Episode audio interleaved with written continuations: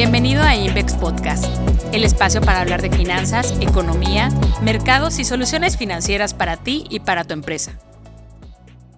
Gracias por acompañarnos en un nuevo episodio de Invex Podcast. Hoy hablaremos acerca de la perspectiva para este segundo mes del año, febrero 2024. Perspectiva mensual de economía. Nuestra proyección para el crecimiento del PIB de Estados Unidos durante este año pasó de 1.1% a 1.9%, cifra mayor al 1.5% que estima el consenso. Este cambio resultó significativo. No obstante, contamos con tres elementos para llevar a cabo un ajuste de esta magnitud. El primero es el incremento de las vacantes laborales, por encima de 9 millones de plazas, que permite anticipar una continua expansión de la nómina no agrícola. El segundo elemento es el consumo privado en servicios, ya que se afianzó como el principal motor de crecimiento en Estados Unidos y este podría continuar al alza. El último elemento es que los índices de percepción sobre condiciones financieras se han relajado ante la expectativa de una baja en la tasa de interés de referencia este año. Nuestro estimado de inflación para la economía norteamericana en 2024 se mantiene en 3.2%. Aumentamos nuestro pronóstico de crecimiento para la economía de México en este año, de 2.2% a 2.6%, por encima del 2.4% que se había estimado por el consenso. Por un lado, el ajuste responde a la expectativa de una expansión más firme en la economía norteamericana, misma que, a juzgar por las más recientes declaraciones de la Fed, evitó una recesión este año. Por otra parte, la demanda interna se mantiene firme, esto gracias a la expansión del empleo. Nuestro estimado para la inflación de México al cierre de este año se ubica en 4.3%. El principal riesgo a la baja para nuestros estimados de crecimiento y alza para los de inflación es la continuación o extensión de los actuales conflictos geopolíticos en Medio Oriente y su impacto negativo sobre las cadenas de suministros y los precios internacionales de materias primas. Finalmente, no hay que olvidar que el escenario local y global que analizamos podría verse alterado, esto por el resultado de las elecciones que se celebrarán en 40 países del mundo este 2024.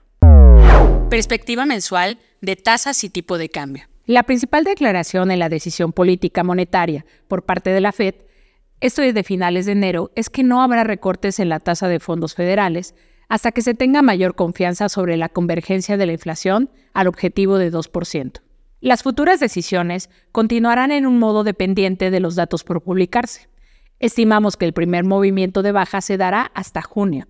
Consideramos que es más probable que prevalezca un escenario de crecimiento sólido y que el balance de riesgos inflacionarios no cambie sustancialmente. El escenario de poca mejoría para la inflación permanece presente. No podemos descartar que en el futuro previsible la Fed vuelva a intervenir de forma verbal para no volver a moderar tal optimismo y que los niveles de las tasas reflejen el contexto monetario adecuado para que la inflación alcance el objetivo de 2.0%. Esto en el menor tiempo posible. De esta forma, podríamos ver rebotes en las tasas de las próximas semanas. En México se publicó la inflación para la primera quincena de enero. La inflación general anual repuntó de 4.86 a 4.90%. En la parte subyacente, la tasa continuó a la baja y se situó en 4.78%. Aunque continúa la mejoría de la inflación subyacente, se mantienen riesgos en la determinación de los precios en el futuro previsible, debido a un crecimiento económico en México que también es sólido.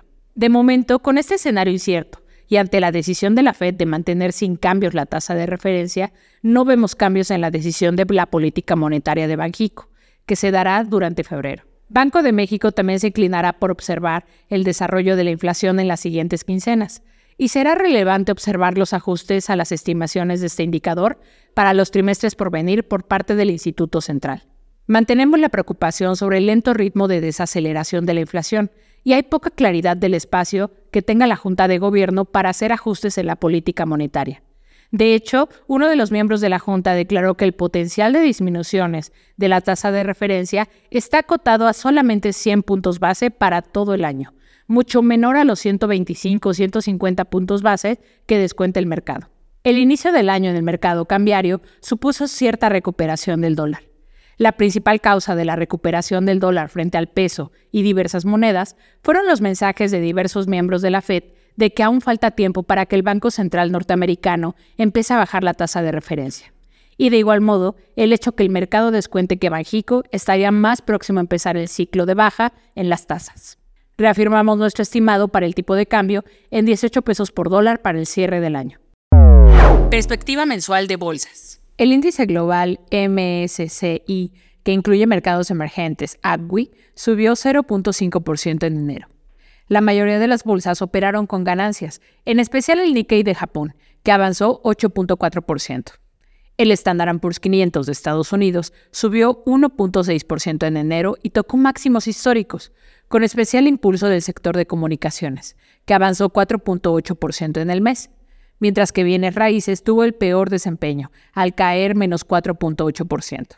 El Nasdaq avanzó 1.0%. El Stock Zero lo hizo en 1.4%. El entorno en algunos emergentes fue menos favorable. El Seng de China cayó menos 9.2%. En México, el Standard Poor's, Bolsa Mexicana de Valores IPC, tuvo una importante volatilidad. Llegó a operar por debajo de los 55 mil puntos y luego superar las 57 mil unidades. Cerró el mes prácticamente sin cambios contra diciembre. La temporada de reportes corporativos ha sido mixta y se han dado noticias corporativas que han impactado en estos fuertes movimientos al interior del mes. Las bolsas inician así el año, con un sentimiento aún positivo, si bien contenido en la mayoría de los casos, que permite máximos históricos en ciertos referentes.